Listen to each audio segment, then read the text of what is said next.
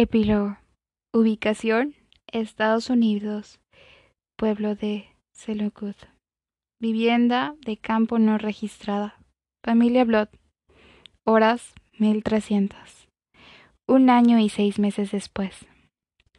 Peyton Morgan. Casa Quinta. Familia Blood. La luz solar estaba en su punto máximo de esplendor. El viento veraniego daba paz en casi todo momento. El ruido del agua salpicar era cada vez más fuerte. De a poco empiezo a abrir mis ojos y miro a mi alrededor. Genial. Nos dormimos en el tío. Olivia recuerda. Miro mi cuerpo y veo el bloqueador que ya no recuerdo haber puesto. Mis lentes estaban sobre mis ojos, ayudándome a que no dañe mi vista. El ruido de gritos y risas llaman mi atención. Duermes como tronco. El más sincero y amable Adam suelta su comentario innecesario. Estoy de vacaciones, me quejo, y observo a Cassandra con las dos gemelas en la piscina. Sus flotadores eran muy distintos. Mientras la más grande, Chloe, tenía unos de colores lisos, la más pequeña, Skyler, cargaba uno lleno de diseños y dibujos.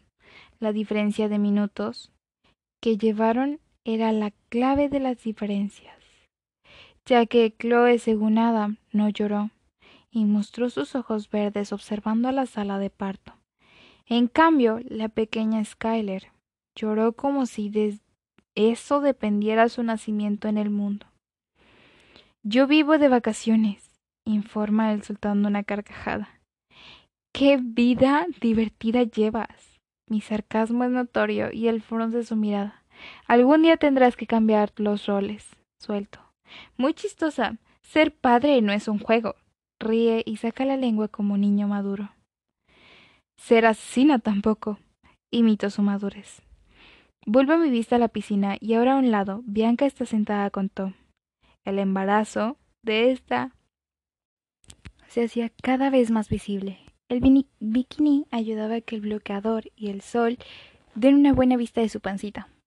Bueno, es tu turno de cuidar al pequeño Dylan. Adam se levanta de el camastro y señala a mi lado la carpa infantil donde el bebé de seis meses descansaba plácidamente. Te duermes y Bianca nos asesina. Reclama este antes de tirarse a la piscina. Me pongo de lado y observo las manitas del pequeño Dylan Rouquet, el primer y hermoso bebé de Bianca. Y Tom. Ahora iban por el segundo bebé, empatando hacia los Morrison. El cabello castaño se escapaba de su sombrerito veraniego. La tela antimosquito celeste cubría a su alrededor, y así él podía moverse sin ser succionado por insectos. Alguien se acomoda donde antes se encontraba Adam. Mi mirada abandona el pequeño y veo a Samantha observando mi cuerpo.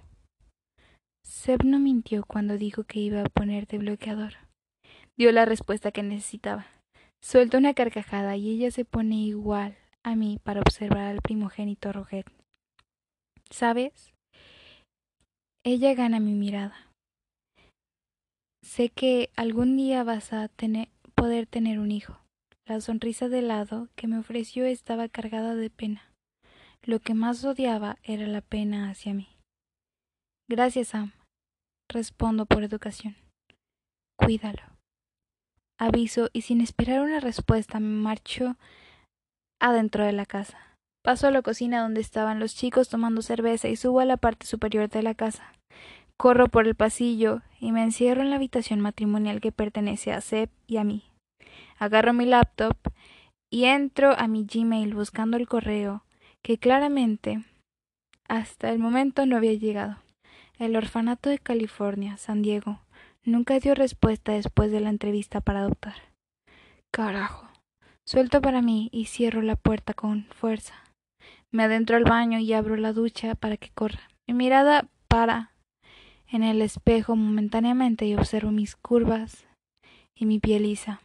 El tono bronceado que el verano estaba dejando era visible. Mi cabello largo tapaba mi espalda cada vez más negro. Mi mano inconscientemente se encontraba en mi abdomen bajo. sin ninguna estría o signo de que, estuve de que estuve embarazada.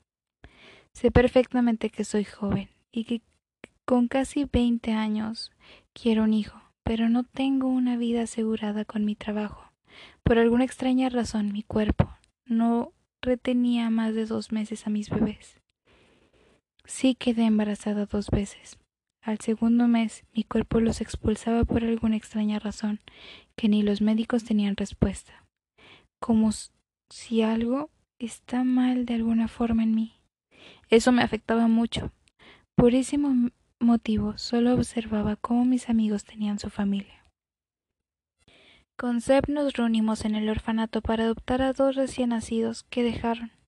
Según el historial de sus padres, eran difuntos, una niña de tan solo dos meses y el varón de un año. La pequeña tenía ojos azules más intensos a los míos, con un ojo izquierdo con una pizca de gris, su carita llena de pecas claras y sus labios rosaditos. El pequeño ya quería caminar y su cabello yo azabache como el mío los ojos grises como Seb. Sus manitas eran las cosas más suaves del universo.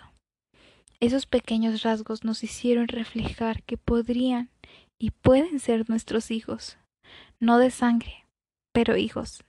La respuesta iba a llegar. Negativa o afirmativa tenía que llegar. Esa intriga era la peor que vivía día a día. El no poder tener hijos me afectaba el poder adoptar de una manera de ayudar y aceptar que todo no era perfecto en mí. La familia Blood era sangre familiar, no genética, sino familiar con sentimientos y legado que sé perfectamente que vamos a dejar. Me adentro a la regadera y el agua relaja mis músculos. El cabello se pega a mi cuerpo y la tensión desaparece cuando cierro los ojos y solo dejo que el agua resbale en mí. Estás parada, viva y con familia, recuerda Olivia. Pensé que morirías antes de los dieciocho. Río para mí sola y abro los ojos. Vuelvo a la realidad y no dañaba, que no dañaba, pero sí afectaba en sentimientos. Los toques en la puerta hacen que salga apurada. Envuelvo mi cuerpo en una toalla blanca y salgo del baño, dirigiéndome a la puerta. Duraznito, tomo para aparece en mi campo de visión. Sonrío cuando lo recuerdo. Años atrás. Él me devuelve el gesto y pasa sentándose en el escritorio frente a la ventana. Necesito ver algo en tu laptop. Avisa y abre esta. Me pierdo en mis pensamientos de nuevo y recuerdo.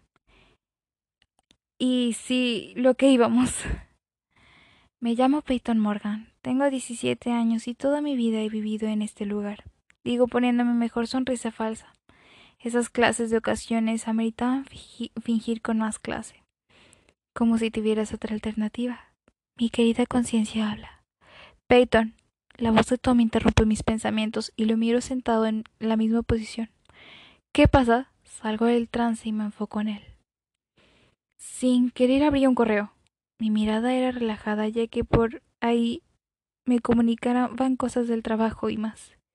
Comunica que en dos, tienes que pasar por el orfanato a finalizar la adopción de los pequeños Ryan y Olivia Darosa.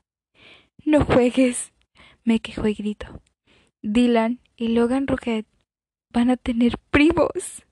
Ríe tan emocionado como yo. No mientas, no creo lo que dice.